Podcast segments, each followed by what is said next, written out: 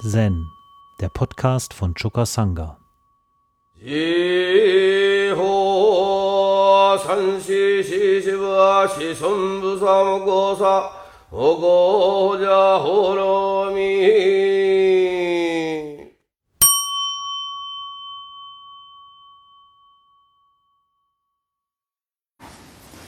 Im Katoshu unter Nummer 244 steht folgendes Koan.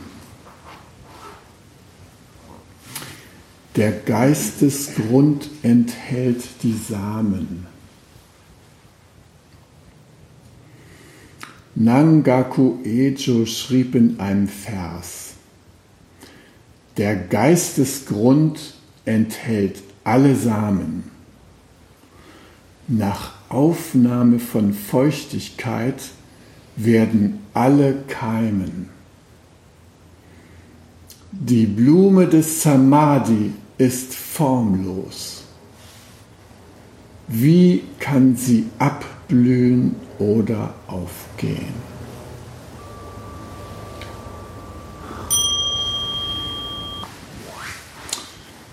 Der Geistesgrund enthält alle Samen.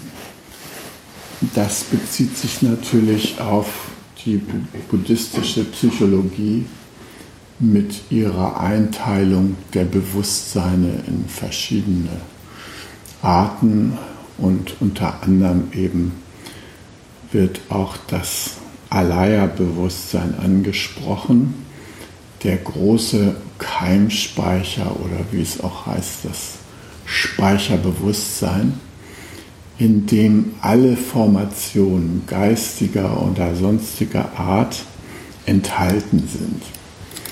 Das ist eine Vorstellung im Buddhismus, dass was immer an Geistesformationen zur Existenz kommt, dass das in diesem Universum bleibt und dass es keimhaft bleibt. Also nicht manifest, sondern es kann wiederbelebt werden wie ein Keim. Ja? wie ein Keim, sagen wir mal jetzt um diese Jahreszeit, wo wir über das Gelände gehen und alle möglichen Früchte sehen können. Da, da liegen unter dem Kastanienbaum diese schönen Früchte, die ummantelten Kerne der Kastanien, ja. Und ja, dann hm, nehmen wir diese stachelige Hülle und holen den Keim da raus, den, die Kastanie, den Fruchtkörper. Und ähm, wenn wir Geschmack daran haben, dann machen wir daraus Maronenpüree oder äh, in Japan gab es immer geröstete Esskastanien mit so einem Wagen, der hinterm Tempel rumgeklingelt ist und den man immer schon auf Meilen gehört hat. Ähm, er kam also mit so einem Rostofen auf seiner Ladefläche und da konnte man wie bei uns gebrannte Mandeln, die gebrannten Kastanien, gerösteten Kastanien kaufen. Und ja, die sind wohlschmeckend und so. Aber natürlich, wenn wir sie so verwenden, dann entstehen da keine Kastanienbäume mehr daraus. Ja. Ähm, interessant ist trotzdem, dass der Same sozusagen den vollständigen Baum enthält. Es fehlen nur noch ein paar Bedingungen, um den Baum wieder entstehen zu lassen, nämlich beispielsweise Wasser um den Keim überhaupt wachsen zu lassen. Ja? Erde, Sonne. Im Grunde genommen die ganze Umwelt ist gefordert, aber es gibt so ein paar Startbedingungen, die den Keim anfangen lassen zu wachsen. Und ähm, das ist nun so die physische Umwelt und das ist eigentlich schon Wunder genug, dass in so einem kleinen äh, Kastanienfruchtkern, dass da tatsächlich ein ganzer Baum drin enthalten ist. Ja? Also potenziell. Äh, es fehlen, wie gesagt, ein paar Bedingungen und schon fängt er an zu wachsen. Oder Eicheln, die hier überall rumliegen, enthalten nichts anderes als die mächtigen Eichbäume und ähm, die Eichbäume haben ihre Helfer hier im Wald. Die Eiche her, die äh, nichts anderes vorhaben, als die Eicheln aufzufressen und sie aber erstmal einzulagern. Und da legen sie überall im Wald so kleine Verstecke an mit Eicheln und dann sind sie zum Glück mit so einer gewissen Demenz gesegnet, dass sie im, im Fall, wo sie die gerne hätten, nicht mehr alle wiederfinden. Und dann fangen diese Eicheln an zu keimen und bringen neue Eichbäume hervor. Und hier in unserer Gegend äh, sind die überhaupt gar nicht zu stoppen, die Eichen, ja. Also, die haben so viele günstige Bedingungen, um zu keimen, dass in unserem Kiefernwald und auch in unserem Märchenwald, wenn wir den sich selbst überlassen würden, dann würden nach kurzer Zeit dort die Eichen keimen.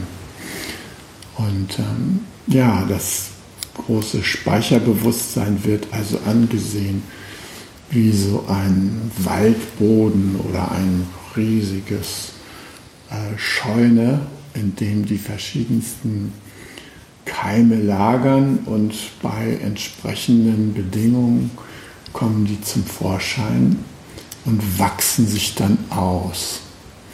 Und das gilt eben nicht nur für äh, den phänomenalen Aspekt von Formen, die wir draußen beobachten können im Außen, sondern das gilt genauso nach buddhistischer Auffassung für die Keime im Inneren, also für die geistig-seelischen Keime.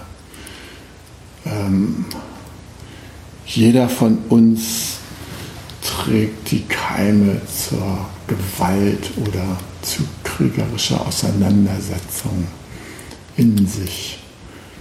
Und es ist eine Frage der Bewässerung.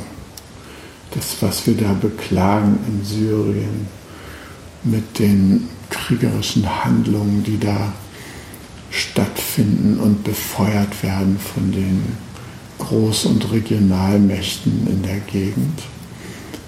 Ähm, die, diese ganzen Dinge, die wir da sehen und beobachten und die wir vielleicht nicht mit uns selbst in Verbindung bringen, weil wir sagen, nee, wir sind hier friedlich, wir machen das nicht.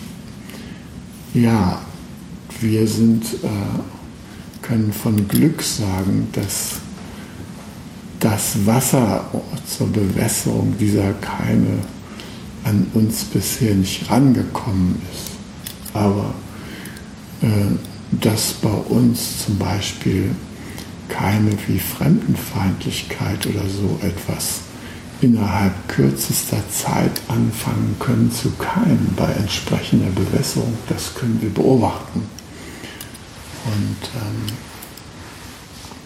die Zunahme von Rechtspopulismus äh, in der Politik geht auch auf solche Art von Bewässerungsvorgängen zurück. Also, wir können diese Saat nicht davor bewahren zu keimen, wenn die Bedingungen für ihr Keimen von anderen bereitgestellt werden oder von Umständen bereitgestellt werden. Und trotzdem haben wir natürlich einen gewissen Einfluss darauf. Beispielsweise können wir in unseren Beziehungen, die wir leben, können wir unterschiedliche Keime zum Blühen bringen. Äh, und das ist eine Frage unserer Entscheidung.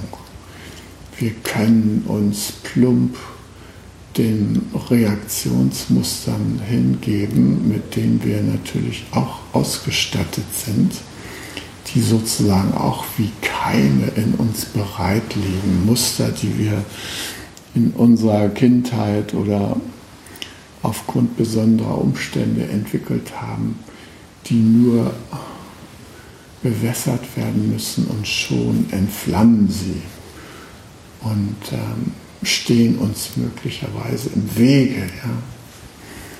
Ja? Äh, wir ziehen uns urplötzlich zurück aus einer Beziehung oder ähm, so mein Muster ist immer, ähm, wenn ich angegriffen werde von einer mir nahestehenden Person, dann ähm, kappe ich die Verbindung zu meinen Gefühlen. Dann aktiviere ich den inneren Rechtsanwalt und das, was ich fühle, das bleibt erstmal irgendwo in meiner Dunkelkammer. Ja. Da werden natürlich auch von außen diese Keime in mir bewässert und ich reagiere darauf. Aber ich habe auch eine Möglichkeit, mich dazu zu verhalten.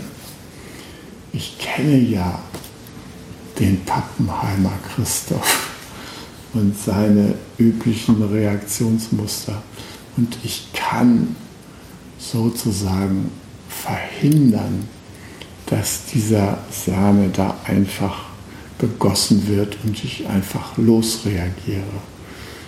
Und äh, das kann ich unter anderem deshalb, weil ich in Zen geübt bin und mir durch die Übung des Zen eine Möglichkeit gegeben worden ist, mit dieser Reaktionskette so umzugehen, dass ich da schon mal drei Atemzüge dazwischen bringen kann. Wenn ich also merke, dass die Reaktion anläuft, habe ich schon mal die Möglichkeit, drei Atemzüge dazwischen nicht zu reagieren. Und dann kann es auch sein, dass ich überhaupt nicht darauf reagiere, dass ich mein Muster einfach nur anschaue und sage, ich sehe dich und du bist da und ich wertschätze dich, aber dich setze ich jetzt nicht ein. Und dann kann ich auch tatsächlich es hinkriegen, dass ich eine andere Wahl treffe. Also wir haben es in der Hand, sozusagen den inneren Feuerlöscher anzuschmeißen und andere Samen zu aktivieren in uns. Ja? Und ähm, ich finde es schön, dass wir in unseren Beziehungen durchaus immer wieder die Wahl haben, zu entscheiden, welche Art von Beziehung wünschen wir uns und wie fördern wir das. Und da können wir tatsächlich sehr gut fördern, beispielsweise ähm, Freundlichkeit und ähm, äh, Verbindung zwischen uns, ja?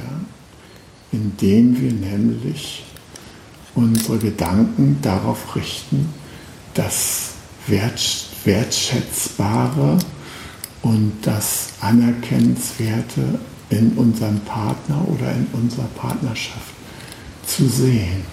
Ja, wir schauen dahin und wir schauen, indem wir auf das ähm, Anerkennenswerte und Wertzuschätzende schauen, da schauen wir mit anderen Augen unseren Partner an. Und da sieht er schon das Liebevolle in unserem Blick. Und das wirkt wie ein Wasser für liebevolle Samen, die Samen der Liebe und Verständigung, die in ihm selbst bereit liegen. Das ist wie ein Wunder. Ja? Ich habe das so richtig getestet, so wissenschaftlich könnte man fast sagen. Ich habe Menschen angeschaut und habe welche bewusst angeschaut mit dem Gedanken, ähm, du bist ein Wunder, ich akzeptiere dich, äh, ich freue mich, dass du hier auf dieser Welt bist. Und wenn ich dieses ohne etwas zu sagen mit meinen Augen ausdrücke, indem ich die Person anschaue, dann begegnet mir die Person ganz anders, als wenn ich sie anschaue. Na, du Nichtsmerker, du Idiot. Diese Person, die reagiert ganz anders auf mich, wenn ich sie so anschaue. Und das ist nur unser Blick. Wir sagen noch nicht mal was. Das heißt, wir haben die ganze Zeit eine unglaubliche Möglichkeit, Wahl zu treffen, welche Samen wir in dem anderen bewässern wollen und welche in uns selbst. Und hm, also das finde ich eine der größten Früchte der Meditation, dass wir uns darüber im Klaren werden können und dass wir uns darüber im Klaren werden können, ähm, was wir fördern wollen in Beziehungen, was wir, ähm, was wir hineinnehmen wollen. Wir haben manchmal so den Eindruck, ach Gott, es läuft immer wieder auf dasselbe in meinen Begegnungen. Zum Schluss stehe ich wieder als der Idiot da oder sowas. Nee, es ist nicht so. Ähm, das ist ein Glaubenssatz, den wir auch nicht mehr weiter bewässern müssen. Den können wir mit dem geistigen, meditativen Feuerlöscher bearbeiten. Und dann verschwindet der und dann tritt etwas anderes an die Stelle. Wir können die auflösen, diese Geistesglaubenssätze. Ja? Und es lohnt sich, das zu tun. Es lohnt sich, weil sich die Qualität unserer Begegnung dadurch auf jeden Fall unglaublich erhöht. Ja, so auf individuellem Gebiet sehen wir, dass das möglich ist und dass unsere Meditation das fördert und so. Aber wie verhält es sich auf dem Gebiet des großen sozialen Wachstums und so weiter, des großen sozialen Kontextes, mit dem wir äh, zu tun haben. Ja? Der Kontext, in dem Kriege geführt werden oder Erdöl gefördert wird oder sonstige Dinge, die unsere Erde belasten und uns als Menschen gegenseitig belasten. Hm nach buddhistischer Auffassung ist ja dieses Speicherbewusstsein sowohl ein Kollektivorgan als auch ein, hat auch individuelle Zugänge. Ja. Und es besteht eine Wechselwirkung sowohl zwischen den Individuen als auch im Kollektiv. Und ähm, es fragt sich, warum in einer Zeit, wo wir so viel wissen wie nie zuvor. Noch nie hat die Menschheit so viel über sich und die Welt gewusst wie heute. Und wir haben im Grunde genommen alle möglichen Steuerungsmöglichkeiten, Kraft unseres Wissens. Nur dieses verstandesmäßige in Rundfunkanstalten, Bibliotheken und sonst wo ähm, archivierbare Wissen hat relativ wenig Auswirkung. Und für mich liegt es daran, dass dieses Wissen nicht mit Herzenskraft unterfüttert wird. Also wir brauchen es, dass unser Wissen verbunden wird mit den Kräften unseres Herzens, dass wir unserem Herzen folgen können und dann das Wissen anwenden. Und das ist ein Weg, der wird uns öffentlich nicht geebnet. Da gibt es keine Fördertöpfe der Europäischen Union und auch nicht des Familienministeriums. Und auch sonst, wie weit und breit, gibt es nicht, was das fördert. Außer vielleicht unsere Meditationspraxis. Die fördert nämlich die Verbindung mit dem Herzen. Die ermöglicht uns im Widerstreit zwischen Verstand und Herz wirklich dem Herzen auch zu folgen. Und jetzt haben wir diesen wunderbaren Togenji-Tempel errichtet eröffnet. Wir haben daran 16 Jahre lang gearbeitet als Sangha. Und nun ist er da. Und jetzt stellt sich die Frage, was nun? Ja? Was ist jetzt der nächste Schritt? Ja? Und für mich ist der nächste Schritt, dass wir in diesem Tempel achtsame Herzensarbeit verankern und kultivieren. Ja?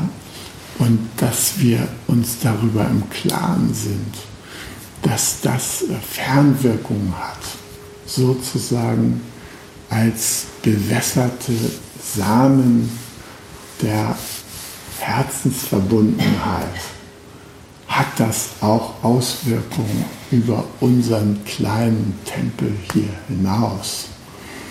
Jeder von uns, der daran mitarbeitet, der bearbeitet gleichzeitig seinen Keimspeicher in dieser Hinsicht und kann da den, die Kraft zu heilsamen und segensreichen Wirken verstärken.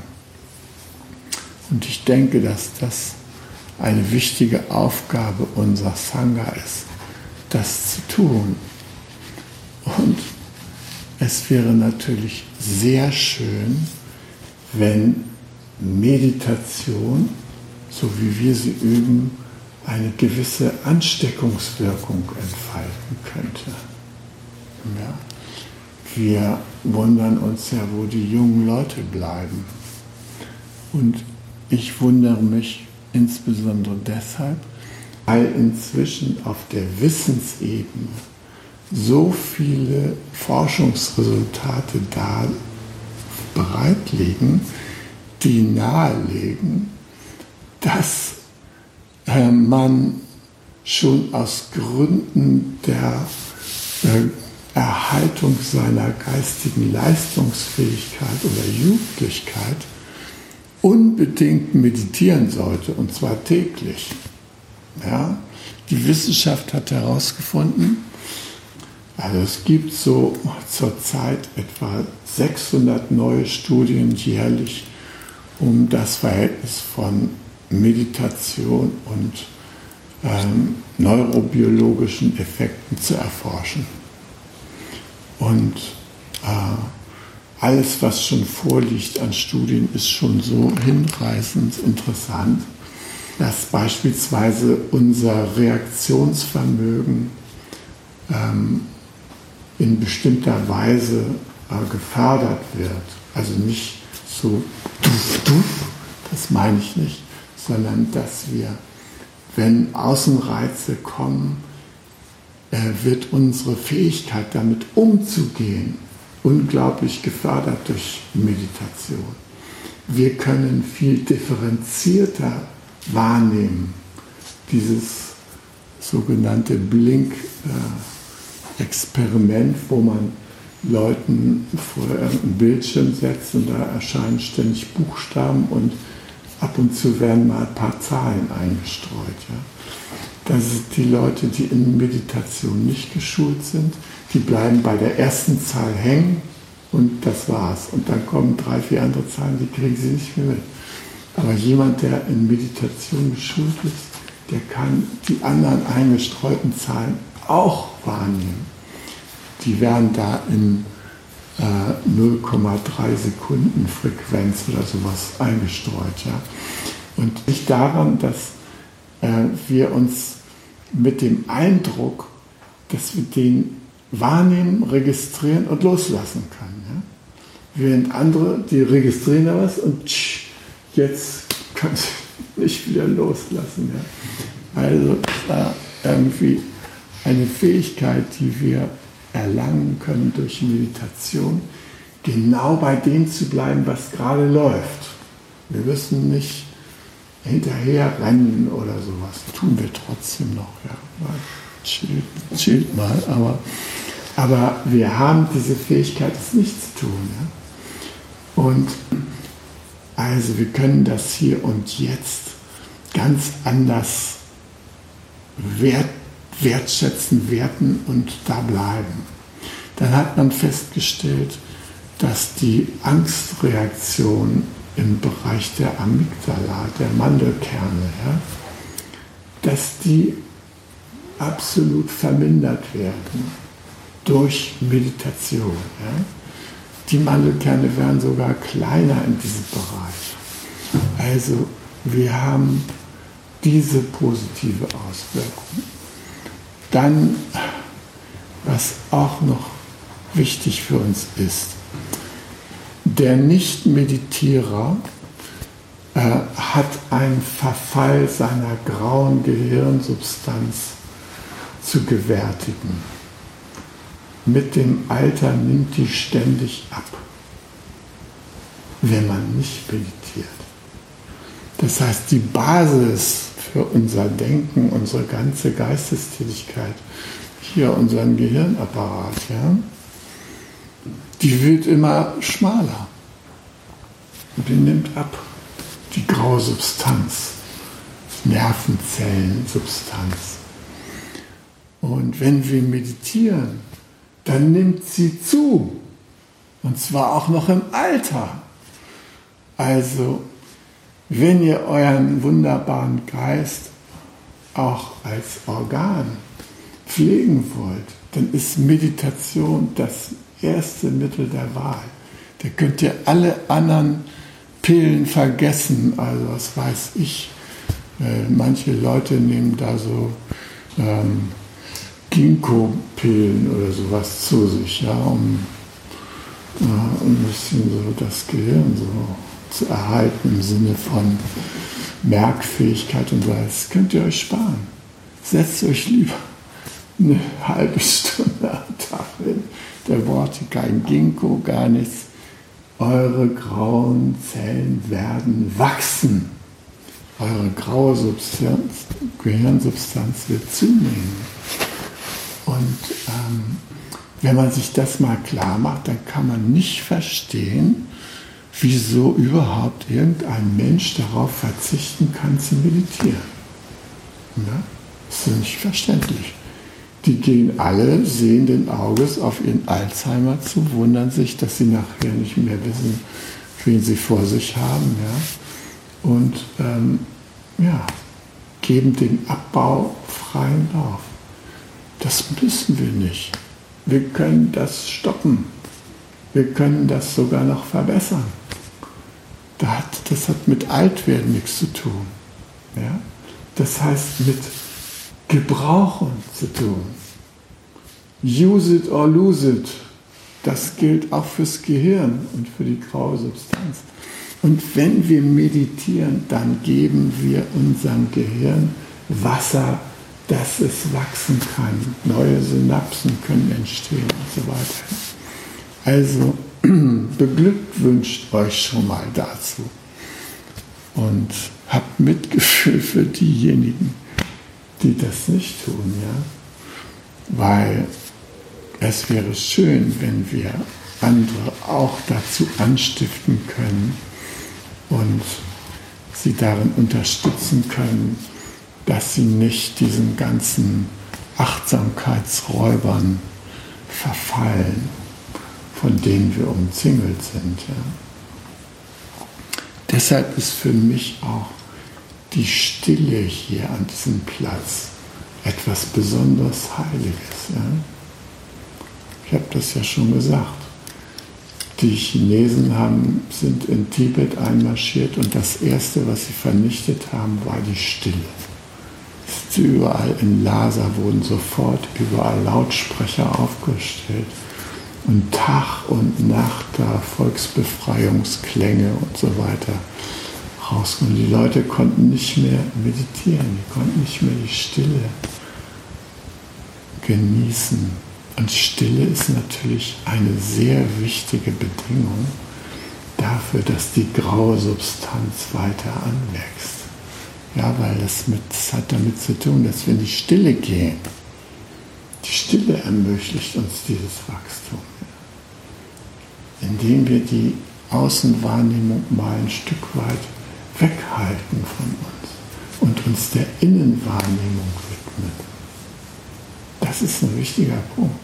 Und deshalb ist mir wichtig, dass wir hier die Nutzung dieses Platzes, der jetzt attraktiv ist auch für andere, dass wir die durch bestimmte Regeln so äh, ähm, gestalten, dass klar ist, wenn man hier durch dieses Drachentor da vorne tritt, dass man dann aufhört, äh, einfach so rumzuplappern und so weiter, sondern dass wir nobles Schweigen üben oder zumindest flüstern.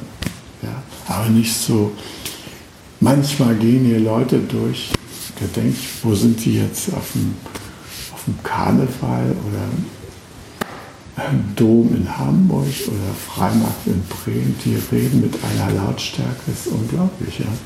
Verscheuchen hier alle Eidechsen und was sonst an sensiblen Wesen hier bei uns rumläuft.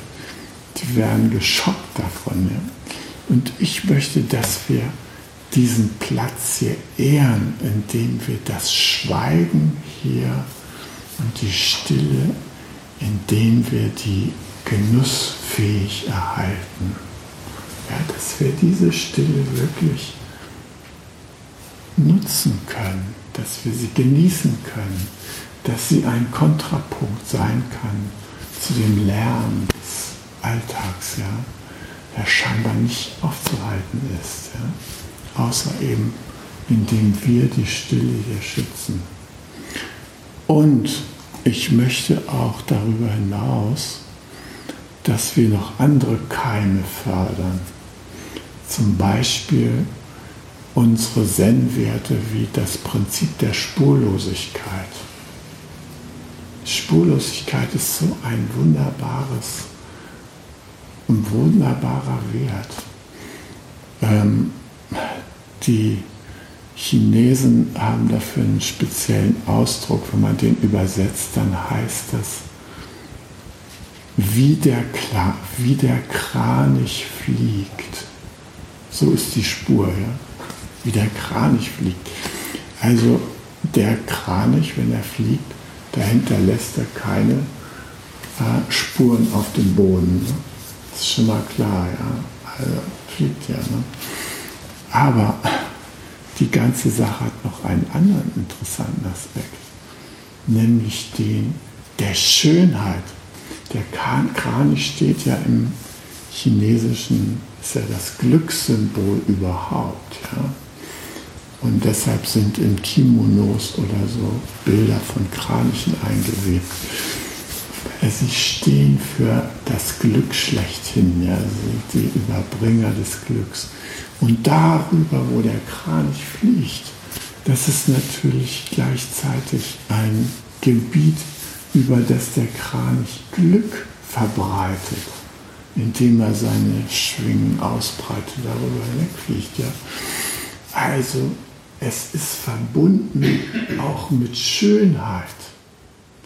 Also es geht nicht nur darum, Spuren zu tilgen oder nicht zu tun, die wie, wie so in der Art von so einem Reißwolf oder sowas da zum Verschwinden gebracht werden und doch nicht verschwinden. Ja sondern dass wir die Schönheit darin erkennen, spurlos zu bleiben. Sozusagen in dem Moment, wo wir hier unsere Spuren machen, da sind wir total präsent Und wenn wir uns aus dem Bereich wieder zurückziehen, dann können andere da ihre Spuren legen, aber unsere Spuren, mit denen sich andere noch rumschlagen müssten, sind dann von Schönheit aufgenommen und einfach weg.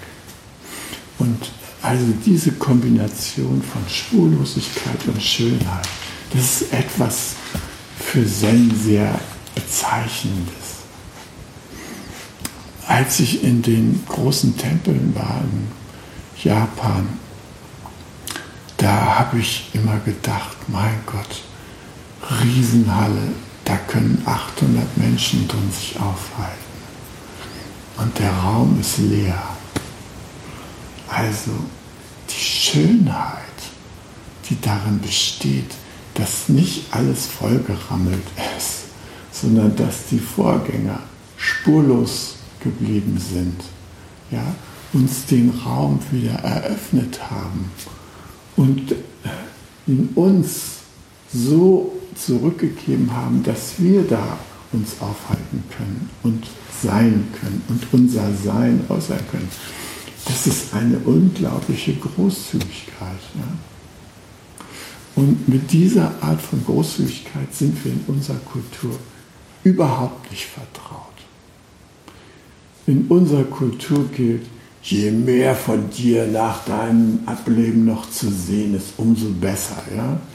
Am schönsten ist so die Vorstellung, so mit so einem Quad durchs Leben zu rauschen, ja, überall und dann die fetten Spuren hinter dir zu lassen. Ja, das wär's doch, ne? So, und so sehen wir auch so die Biografie. Kommt einer auf die Idee, eine Biografie zu schreiben, die mit Spurlosigkeit endet? Nein. Fetteste Spuren werden da hinterlassen. Äh, ich habe Maroshi angesprochen, warum es über ihn keine biografischen Aufzeichnungen gibt. Er hat ja gesagt, weil das, was normalerweise als biografisch wichtig angesehen wird, weil das das Unwesentliche an seinem Leben ist. Das Wesentliche kann von Biografien nicht erfasst werden. Und deshalb ist es auch Quatsch, Biografien zu schreiben, weil das Wesentliche eben außen vor bleibt. Und das Wesentliche, das wird hier in diesem Korn angesprochen. Ja? Die Blume des Samadhi ist formlos. Wie kann sie abblühen oder aufgehen?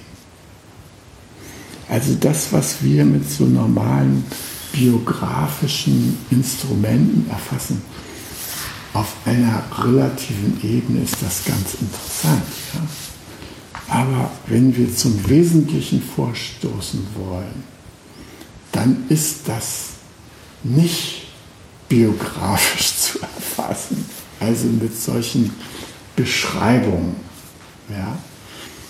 Wenn ich mit dem Roshi ähm, über Land gefahren bin oder wir irgendwo spazieren gegangen sind, dann ist mir aufgefallen, dass er unglaublich wache Augen hat.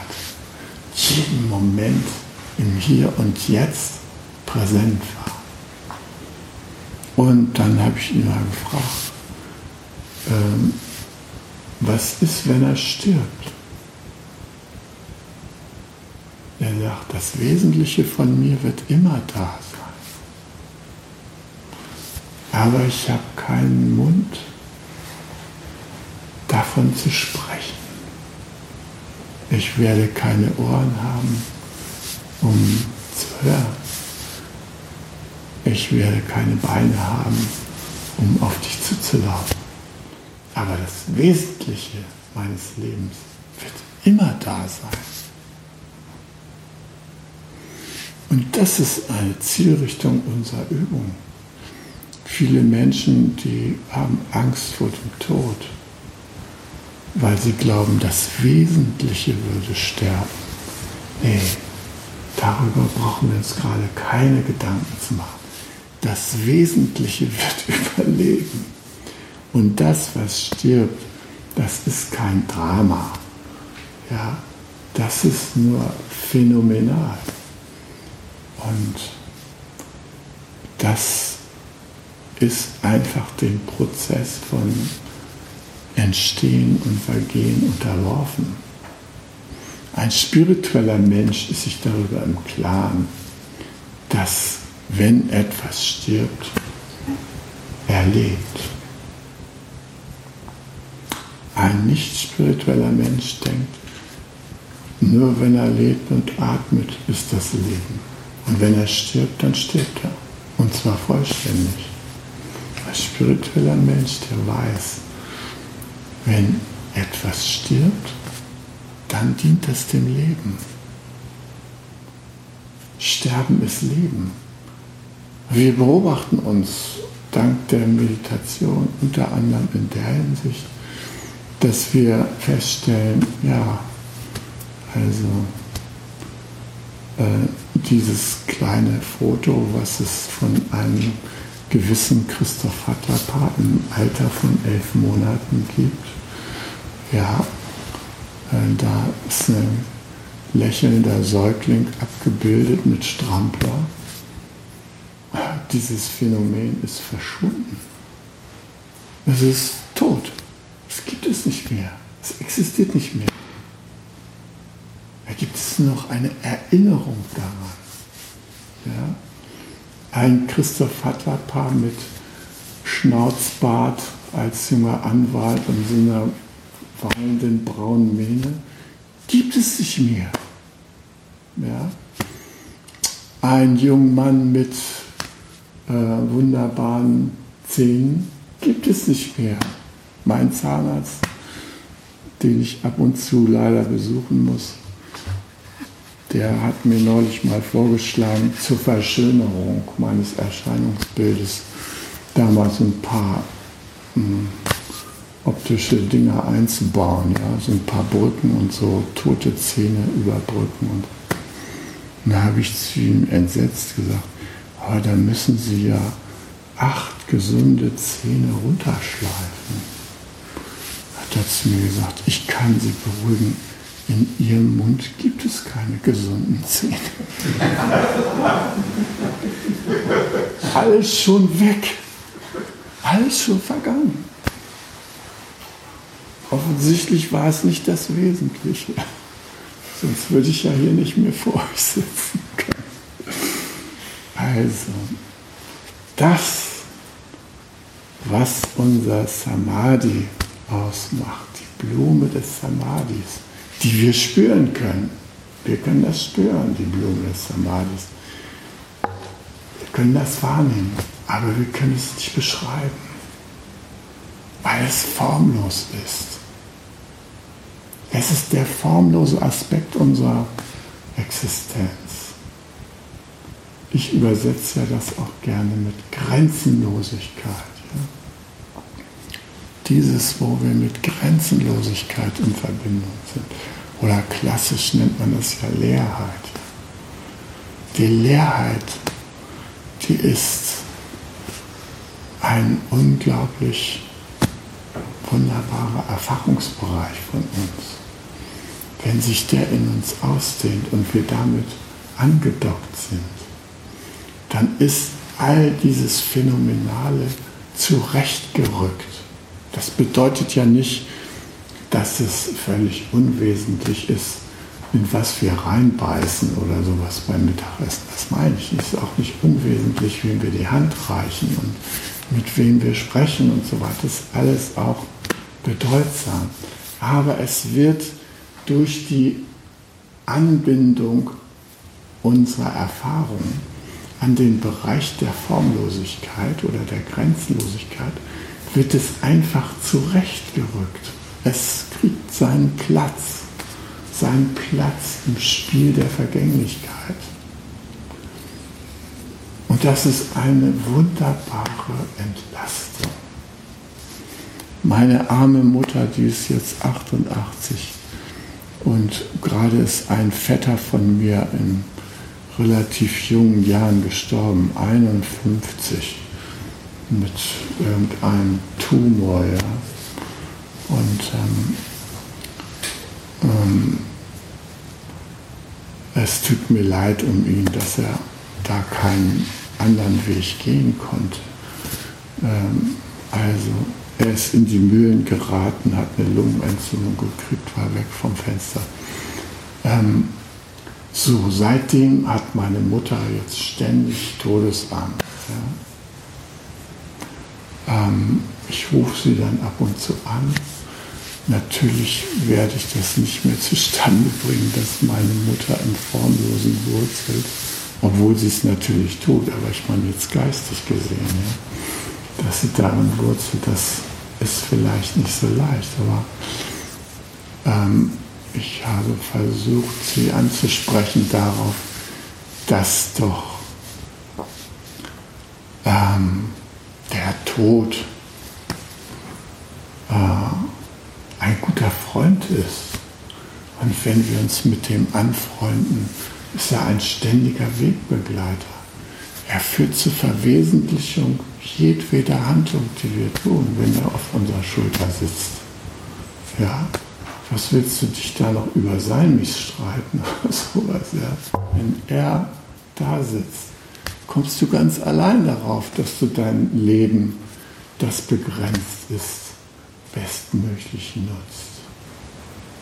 Heilsam nutzt.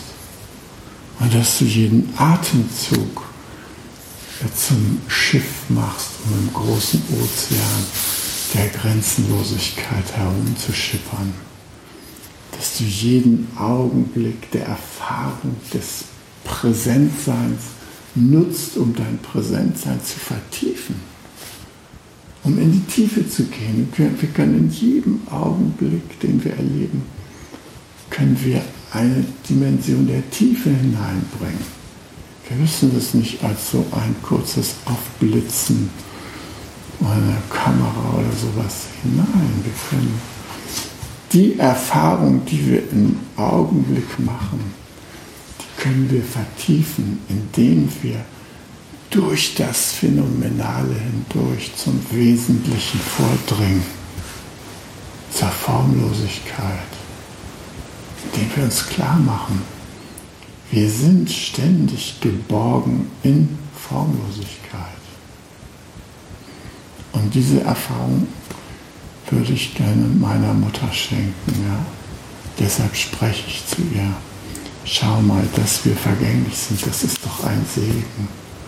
Ja, das, das ist doch die Liebe des Lebens zu sich selbst, die sich darin ausdrückt. Stell dir vor, so ein Mensch wie Hitler oder Bush oder Trump oder wie sie alle heißen, der würde für alle Ewigkeit unter uns sein. Das wäre ja grausam, ja. Die Vergänglichkeit hat auch eine schöne Seite. Und die schöne Seite ist, dass da wieder Platz gemacht wird für neue Initiativen, für Heilsames. Wir brauchen das, dass bestimmte Dinge vergehen, damit bestimmte neue Dinge entstehen können.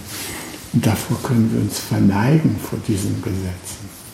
Und wenn wir ihn selber unterfallen, was wir die ganze Zeit tun, dann tun wir diesem Verneigen keinen Abbruch. Es ist gut, wenn wir uns vor unserer eigenen Vergänglichkeit verneigen. Also sage ich ihr, der Tod ist dein Freund, der ist dein Ratgeber. Äh, statt da im Sessel zu sitzen und dich zu wundern, warum die Enkel noch nicht da sind, auf die du wartest. Genieße doch lieber die Atemzüge, die dir noch vergönnt sind. Geh voll rein. Atme den Duft der Blumen aus deinem Garten ein, ja? Oder der Herbstgerüche, die um dich herum sind. Ja, atme ein den kleinen Nebel, der aus deinem Teich aufsteigt, ja, der vor dir auf der Terrasse vor dir liegt, ja. Äh, atme mit ihm ein die Bewegung der Käufische, die da drin rumschwimmen. Atme ein das Blätterrascheln und atme ein die goldene Brise, wenn sich hier alles rötet und in goldene Blätter verwandelt. Und schau dir das an, wie die Natur dir vorlegt, wie auch du sein könntest. Deine goldenen Blätter, die können sich verstreuen. Du, alle deine Wirkungen, die du in die Welt gesetzt hast, die können sich verstreuen und zum Leben anderer beitragen. Und du musst es noch nicht mal beabsichtigen.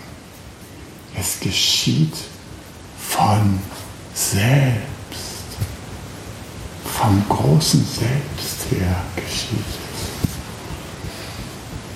Die Formlosigkeit ermöglicht alle diese Übergänge. Dafür sollten wir dankbar sein.